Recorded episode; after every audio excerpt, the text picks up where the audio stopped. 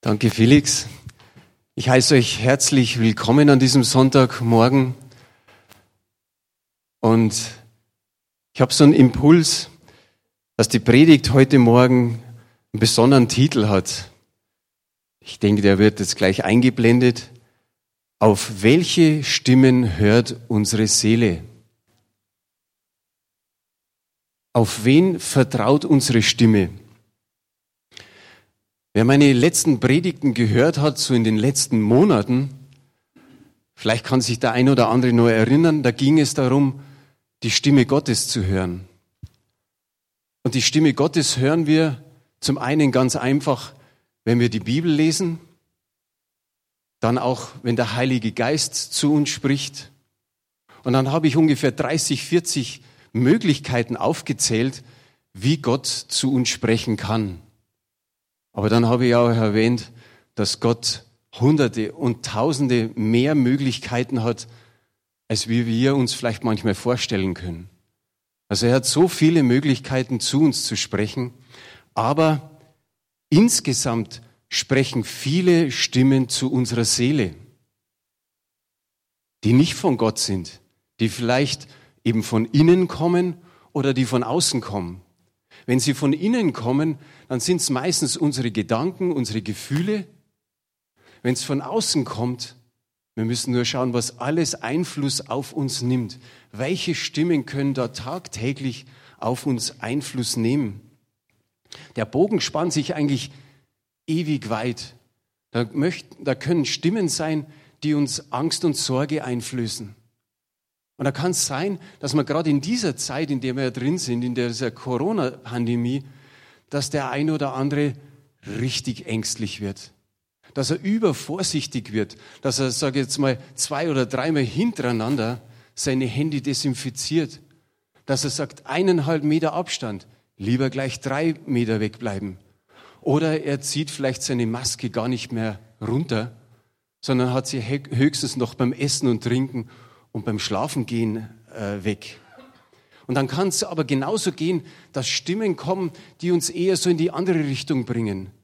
Da wo dann mehr Übermut ist oder einfach Sorglosigkeit, so Stolz, dass man sagt, ach, diese Sicherheitsvorschriften oder Hygienemaßnahmen, die halte ich gar nicht ein.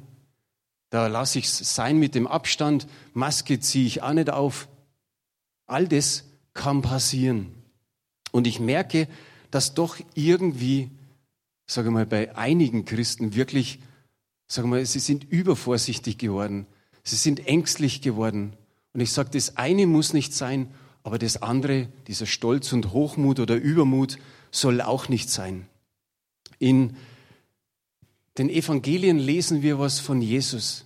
Jesus sitzt mit den Jüngern im Boot und er schläft. Und die Jünger rudern dahin und auf einmal kommt ein Sturm, kommt ein Wind und peitscht die Wellen in ihr Boot.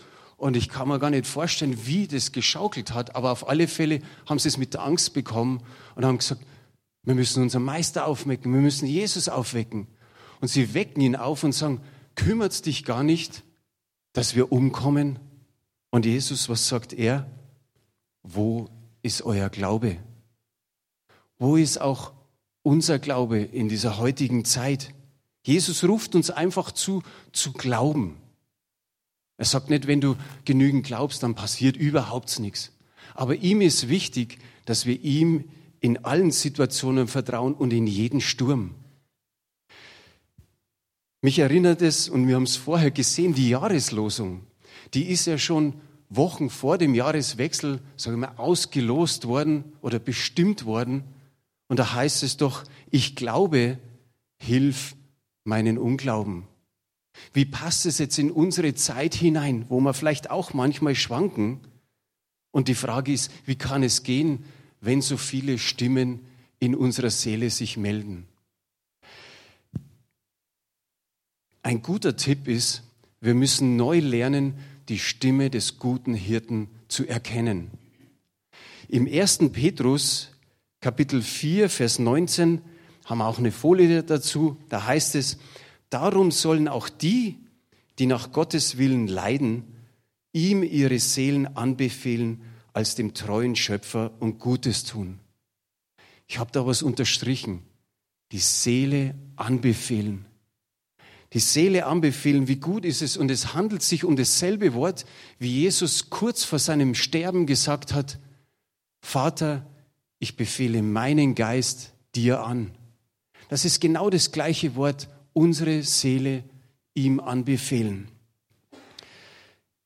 Jesus hat es getan und wieso sollen es wir nicht tun? Und wir dürfen es immer und immer wieder tun, vielleicht jeden neuen Morgen. Michael Fischer hat letzte Woche gesagt, wir stecken in Herausforderungen. Und im Endeffekt können wir wirklich sagen, das gehört zu unserem Leben. Herausforderungen sind wahrscheinlich tagtäglich da, aber wie auch er gesagt hat, sage auch ich heute, wir müssen lernen, mit ihnen umzugehen. Und eigentlich in einer rechten und in einer guten Weise, dann haben wir auch Frucht in unserem Leben. Der David ist uns ein ganz gutes Beispiel. Er war zweimal in der Wüste, er flüchtete in die Wüste hinein. Zum einen, weil Saul, der König Saul, ihn verfolgt hat, und zum anderen war es dann der Sohn Absalom. Absalom trachtete auch nach seinem Leben. Und das Schöne ist einfach zu wissen, was hat er, der David, in dieser Todesgefahr, in dieser Angst gemacht? Er hat Gott ein Lied getextet. Er hat Gott ein neues Lied gesungen. Stell dir das mal vor. Würdest du das tun, wenn du weißt, jemand verfolgt dich und jemand möchte dich umbringen?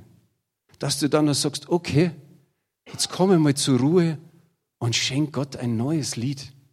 Ein ganz neues Lied, nicht schon eins, das man kennt von früher oder ein neues Lied, das, das du erst vor, vor einem Jahr gelernt hast, sondern ein richtig neues Lied, das auf einmal aus deinem Herzen über deine Lippen kommt. Ich finde es richtig stark, dass er das gemacht hat. Und wir müssen uns auch damit anvertrauen, dass wir Wüstenzeiten haben. Leider. Und oft müssen wir durch diese Wüstenzeiten durch und nicht einfach so über einen Umweg außenrum. Aber lasst uns mal anschauen, wie David durch diese Wüstenzeit gegangen ist. Überleg aber mal kurz, wie würdest du handeln, wenn einer, der jetzt einfach androht, ich mach die kalt, ich bring die um?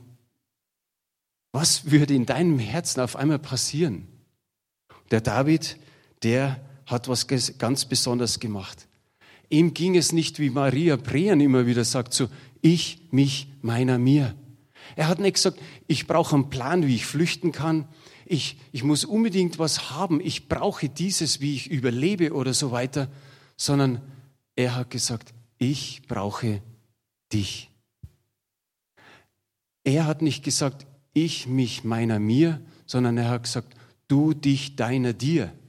Und das schauen wir uns jetzt an in Psalm 63, die Verse 2 bis 9. Und da heißt es, Gott, du bist mein Gott, den ich suche. Es dürstet meine Seele nach dir, mein Leib verlangt nach dir aus trockenem, dürren Land, wo kein Wasser ist. So schaue ich aus nach dir in deinem Heiligtum und wollte gerne sehen deine Macht und Herrlichkeit. Denn deine Güte ist besser als Leben, deine Lippen preisen dich, äh, meine Lippen preisen dich so will ich dich loben mein Leben lang und meine Hände in deinem Namen aufheben. Das ist meines Herzens Freude und Wonne, wenn ich dich mit fröhlichem Munde loben kann. Wenn ich mich zu Bette lege, so denke ich an dich. Wenn ich wach liege, sinne ich über dich nach.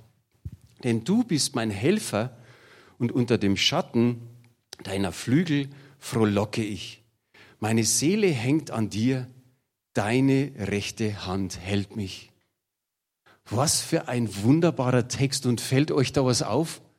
Ich habe gewisse Worte einfach mal dick geschrieben und unterstrichen. Und da ist dieses nicht ich, mich, meiner, mir, sondern du, dich, deiner, dir. Ständig schreibt er von Gott, ständig hat er Gott in seinem Fokus. Und das ist wichtig. Ich nenne das geistliches Fitnesstraining, was er hier hat. Er, er sucht Gott. Er sagt, meine ganze Seele dürstet nach dir. Und dann fängt er an, Gott zu loben in dieser Situation, zu preisen. Und an einer Stelle sagt er sogar, ich frohlocke, neudeutsch jubeln, ich frohlocke unter dem Schatten deiner Flügel. Und dann geht es aber noch weiter. Dann sagt er, deine Güte ist besser als Leben. In manchen anderen Übersetzungen steht Gnade oder Liebe. Aber egal, was du da nimmst, Gnade, Güte, Liebe ist besser als Leben. Das drückt in dem Moment der Todesgefahr aus. Und dann sagt er, mein ganzer Mensch verlangt nach dir. Aus trockenem, dürren Land. Und auch seine Seele kommt ein Stück weit hinterher. Nicht nur sein Körper, sein Geist, sondern auch seine Seele, sein ganzer Mensch fängt an, ihn zu loben in dieser Zeit. Und dann befiehlt er seiner Seele und sagt, ängstige dich nicht mehr, hab keine Furcht.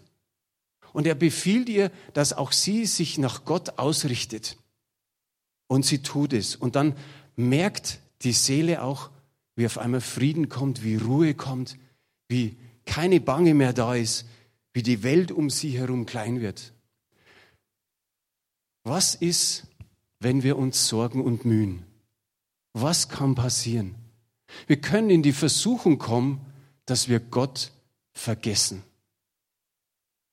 Also mir ist schon ab und zu mal so gegangen.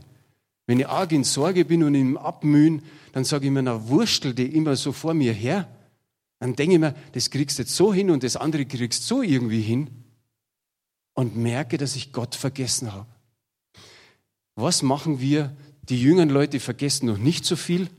Die haben ihr Handy, wo sie vielleicht was schnell was schreiben können. Aber was machen wir Älteren, die öfter was vergessen, damit wir etwas nicht vergessen? Wir schreiben uns doch einen Zettel. Ein Denkzettel, ja. Ein Erinnerungszettel. Und der Felix hat ja vorher schon was gesagt von Römer 12, Vers 2. Und der Zettel, Römer 12, Vers 2, den sollte man eigentlich daheim aufhängen. Ich versuche mal den einmal hier so hinzukleben. Römer 12, Vers 2. Die Folie haben wir jetzt schon. Richtet euch nicht länger nach den Maßstäben dieser Welt, sondern lernt in einer neuen Weise zu denken, damit ihr verändert werdet und beurteilen könnt, ob etwas Gottes Wille ist, ob es gut ist, ob Freude, ob Gott Freude daran hat und ob es vollkommen ist. Wenn man das so liest, dann denkt man auch an das Beispiel mit dem halb leeren und mit dem halb vollen Glas. In einer neuen Weise zu denken. Dann schaust du nicht, nicht mehr, dass das Glas halb leer ist, sondern dann ist das Glas halb voll. Lernt in einer Gottesweise zu denken.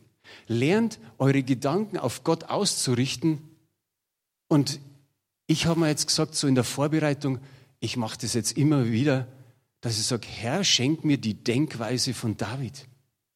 Schenk mir so, wie David in dieser Situation gedacht hat. Ich glaube, dann kann uns nichts mehr umhauen. Weil wenn man Angst haben muss um sein Leben und man kann ein Lied singen, ein Lied dichten und man hat immer wieder hier dieses Ich, dich, meine, deiner, mir, äh, deiner, dir. Wie wunderbar ist es einfach an das zu denken und zu sagen, alles andere kann mich nicht mehr schocken. In diesem Psalm hieß es, wenn ich mich zu Bette lege, so denke ich an dich. Wenn ich wach liege, so sinne ich über dich nach. Wie liegst du manchmal im Bett? Also du musst mir jetzt nicht sagen, ob du Rückenschläfer bist oder Bauchschläfer oder, oder Seitenschläfer, sondern geht es bei dir auch manchmal so? dass du in der Nacht im Bett liegst und auf einmal kommen die Gedanken, das Karussell dreht sich und dreht sich. Und die Seele erinnert dich in der Nacht, was du vielleicht am Tag verdrängt hast. Und dann kommt dies und jenes und dann denkst du dir, pff, wie kann ich einschlafen? Ich glaube, dass der David auch vielleicht eine oder zwei Nächte gehabt hat, wo er, wo er sich nicht fangen konnte im ersten Moment wo er wirklich diese Todesangst hatte, wo er sagt, wie soll ich jetzt das Ganze machen? Ich bräuchte einen Plan. Wie kann ich flüchten? Was mache ich mit meinen Männern? Oder du denkst dir vielleicht, was mache ich mit meiner Familie? drumherum. Aber dann gab es auf einmal so diesen Augenblick, wie ich letztes Mal schon gesagt habe. Und David nimmt diese ganzen Gedanken, die eigentlich irgendwo so dieses halbleere Glas sind, und sagt und führt sie in die richtige Richtung zu Gott. Er steuert sie in die richtige Richtung und auch wir sollten das tun, dass wir immer wieder sagen, ach, jetzt habe ich eigentlich total negativ gedacht, ich muss meine Gedanken in eine richtige Richtung äh, lenken. Und ich glaube, der, der David, der wusste schon, was Paulus 3000 Jahre später in den Römerbrief reinschreibt. Er hat es in dieser Situation gelernt, seine Gedanken auf Gott zu richten. In dem Psalm heißt es auch, er ist meine Hilfe, du bist meine Hilfe. So hat er es gesagt. Und wie oft hat Gott euch, uns, mich schon in der Vergangenheit geholfen? Welche schwierigen Situationen hat es gegeben, wo du gemeint hast, das schaffe ich jetzt nicht mehr. Ich pack das nicht mehr. Und Gott hat aus all dem rausgeholfen. Wie wunderbar war das? 17 Mal habe ich, hab ich nachgezählt. Von Vers 2 bis Vers 9 hat er eben dieses Du, dich, deiner, dir gesagt. Da ist kein einziges Mal, es hilft mir oder tu was für mich, sondern er hat alles ausgestreckt nach Gott. Ich denke, was noch das Schöne ist, er konnte jubeln und frohlocken. Hast du schon mal gejubelt und frohlockt, wenn es dir richtig dreckig ging? ist gar nicht so einfach, oder? Denkst du eher so auf der Sorgenseite, bist du dann gepolt mit deinen Gedanken. Und bei David hat sich nichts verändert, als er dieses Lied gesungen hat oder gedichtet hat. Aber eins hat sich doch verändert. Er hatte auf einmal Ruhe und Frieden in seiner Seele. Und wie wertvoll ist es in vielen Zeiten. Drum hat er auch gesagt, ich hänge meine Seele an dich. So wie ich jetzt hier den Zettel so hingehängt habe, so hängt er einfach seine Seele an Gott und sagt mir einfach, dann geht's mir gut. Hängen wir auch unsere Seele an Gott?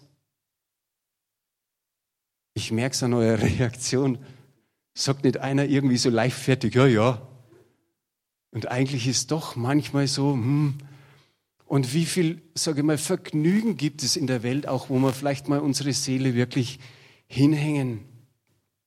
Aber viele oder wie viele Stimmen sprechen immer wieder zu unserer Seele. Nicht nur Gottes Stimme, so wie ich es vorher gesagt habe.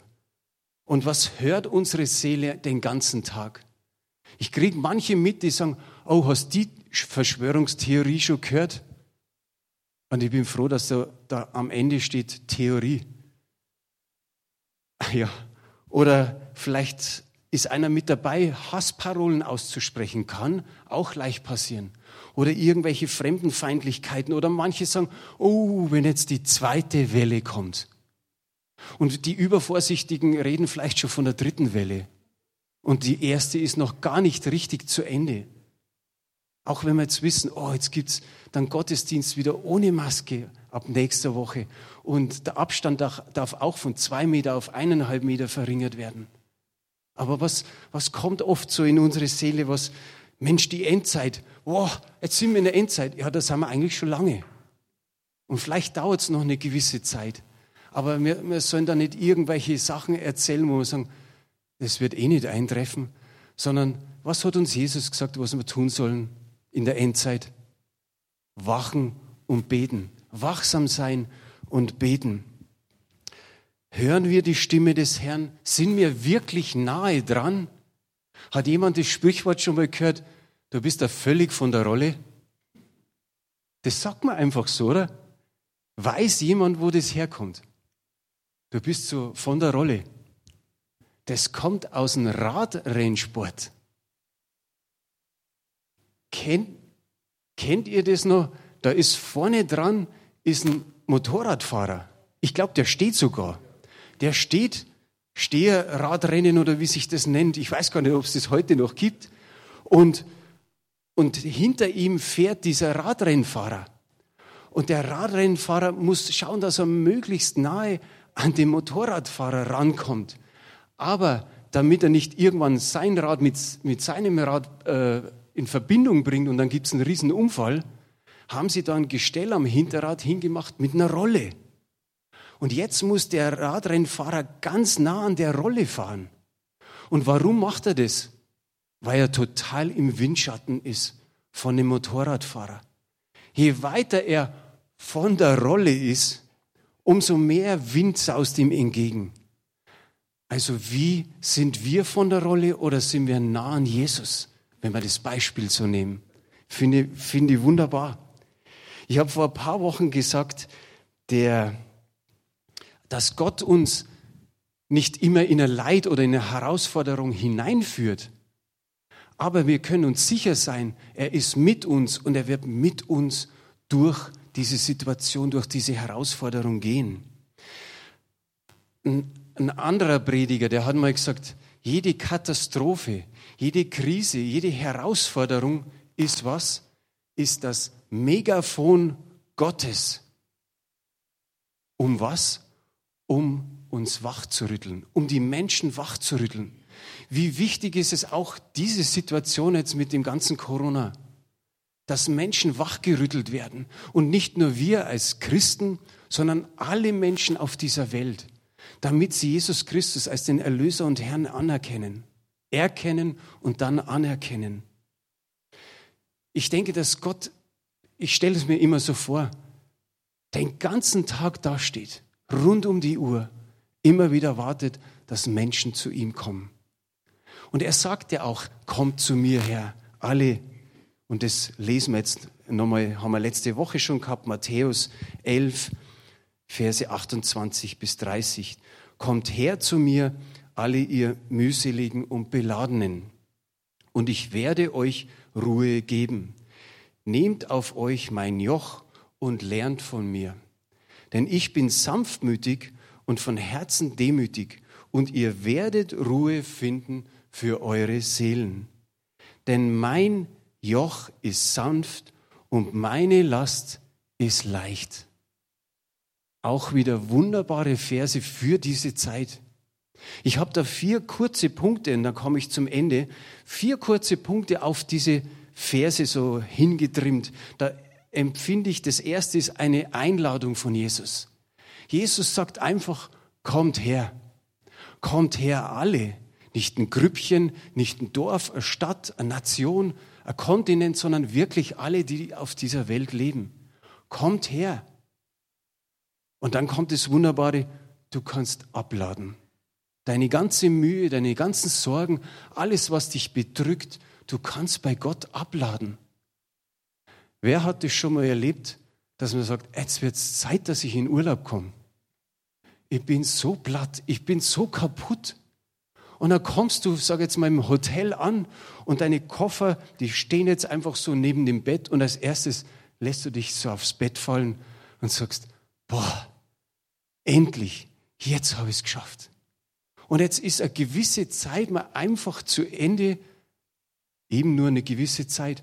Jetzt muss ich nicht mehr kochen, jetzt kriege ich das Essen serviert, jetzt muss ich nicht mehr abspülen, jetzt muss ich nicht mehr das Bett machen und was auch immer so in einem All-Inklusiv-Urlaub geboren ist. Aber ich denke, so wie du so hineinfällst, fällt wirklich auch die Last in dem Moment ab. Aber das All-Inklusiv, finde ich, kommt wahrscheinlich von Gott. Weil er sagt, kommt her, alle, die ihr mühselig und beladen seid. Wie oft sind wir mühselig und beladen? Und Gott sagt einfach, gib mir's. Gib mir's. Bei mir kriegst du All-Inklusive. Du kannst die ausruhen und du kannst alles abladen. Der zweite Punkt ist ein Versprechen Jesu. Ich gebe dir Ruhe. Hat dir jemand schon mal was versprochen und hat es dann nicht gehalten? Wahrscheinlich schon. Einfach so ein loses Versprechen. Oder jemand hat dann gesagt, ah ja, was interessiert mich das Geschwätz von gestern? Vielleicht will dir jemand irgendwie Geld schenken oder ein anderes Geschenk. Aber hat dir jemand schon mal so Ruhe geschenkt? Da hast Ruhe. Geht ja gar nicht, gell? Nein, aber bei Jesus gibt es das. Bei Jesus finden wir Ruhe. Bei Jesus bergen wir uns. Bei Jesus können wir richtig abladen. Und der dritte Punkt, Jesu Angebot. Ein Angebot müssen wir nicht annehmen. Aber Jesus bietet hier an, dass wir unsere Last einfach ablegen und er bietet noch an und sagt, lernt von mir. Was können wir von Jesus lernen? Seine Sanftmut, seine Demut, so steht es ja hier. Ich bin von Herzen sanftmütig und demütig. Denken wir einfach, Felix hat es am Anfang erwähnt, an die Fußwaschung. Jesus hat in Johannes 13 den Jüngern die Füße gewaschen. Und die Jünger haben gesagt, Mensch, du musst doch uns nicht die Füße waschen. Dann hat er gesagt, ich gebe euch ein Beispiel und so tut ihr.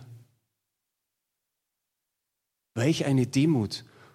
Die Gesinnung Jesus steht im Philipper 2, da heißt es einfach, er, der Gott war, wurde Mensch, nahm Knechtsgestalt an und ist für unsere Schuld am Kreuz gestorben.